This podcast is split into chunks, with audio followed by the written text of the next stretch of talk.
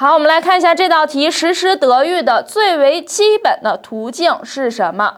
那我们说呢，实施德育、进行德育方面的教育，可以通过哪些方面的途径呢？